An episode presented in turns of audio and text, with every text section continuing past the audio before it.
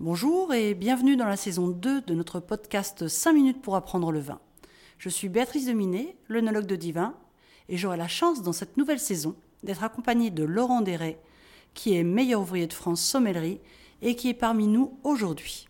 Bonjour Laurent. Bonjour Béatrice. Donc aujourd'hui, j'avais envie d'aborder un sujet qui est peut-être tout simple, hein, mais c'est de se dire, bon, moi je suis œnologue, toi tu es sommelier, finalement le vin ça nous relie, mais comment est-ce qu'on aborde le vin quand on est sommelier je crois qu'on a déjà des points communs, euh, effectivement, dans nos deux métiers. Le point commun, c'est la passion du vin. effectivement, la manière d'aborder ce vin euh, va être un petit peu différent. Nous, sommeliers, on, va, on est là pour être des prescripteurs, pour être auprès de nos clients dans nos restaurants, euh, pour leur amener nos connaissances, pour les aider à choisir du vin, à le servir dans de bonnes conditions, avec le bon plat, à la bonne température, dans les bons verres, etc.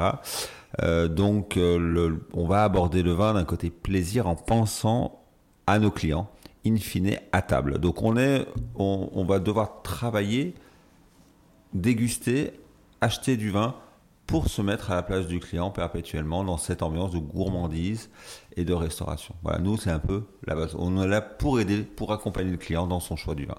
Ce qui n'est pas tout à fait la même chose pour les œnologues. Oui, j'ai l'impression qu'on est complémentaires, dans le sens où L'œnologue, de par sa formation, est celui ou celle qui va finalement élaborer le vin. Élaborer pour qu'il finisse sur une belle table, conseillée justement par des sommeliers. Alors, moi aujourd'hui, c'est vrai que chez Divin, j'ai un rôle un petit peu différent.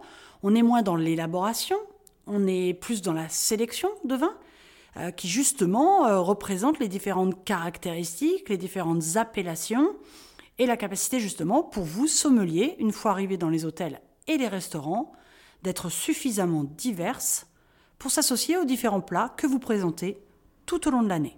Il est sûr que les deux métiers sont complémentaires.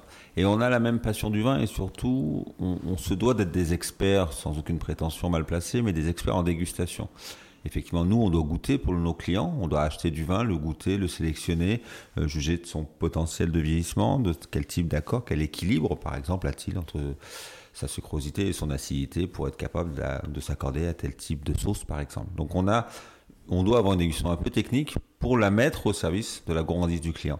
Et vous, vous goûtez de manière encore plus technique pour que les vins qui arrivent sur nos tables, vous les œnologues d'une manière générale, n'aient aucun défaut.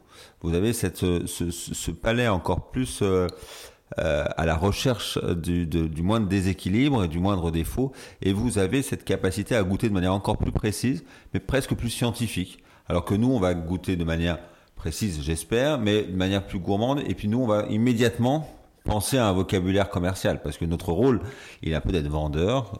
Le sommelier se retrouve devant les tables, euh, au bout d'une table, et va devoir trouver. Alors parfois, on nous reproche un petit peu hein, notre vocabulaire un peu trop euh, euh, poétique, fleuri ou autre, et parfois avec des abus de la part de certains, c'est vrai. Donc il y a comme ça un jargon des sommeliers qui est un peu plus dans la dans, la poésie, alors que souvent l'onologue a un jargon et une technique un peu plus précise et plus, et scientifique. Oui, oh, tu sais, on, pourrait aussi faire un peu d'autodérision. Moi, je me souviens de quelqu'un qui m'avait offert un petit livre avec plein de blagues dedans, et l'une d'entre elles disait Si tu aimes le vin, la dernière personne à rencontrer, c'est un onologue. Parce qu'il va parler vraiment le côté scientifique, il va perdre complètement le client final. Alors, heureusement, on a quand même beaucoup travaillé là-dessus. Et je pense que justement, on s'est inspiré de votre côté, plus agréable, plus poétique, beaucoup plus parlant, avec des mots qui sont compréhensibles par tous, plutôt que de rester sur une analyse chimique pure. Mais à la base, c'est vrai, on est des chimistes.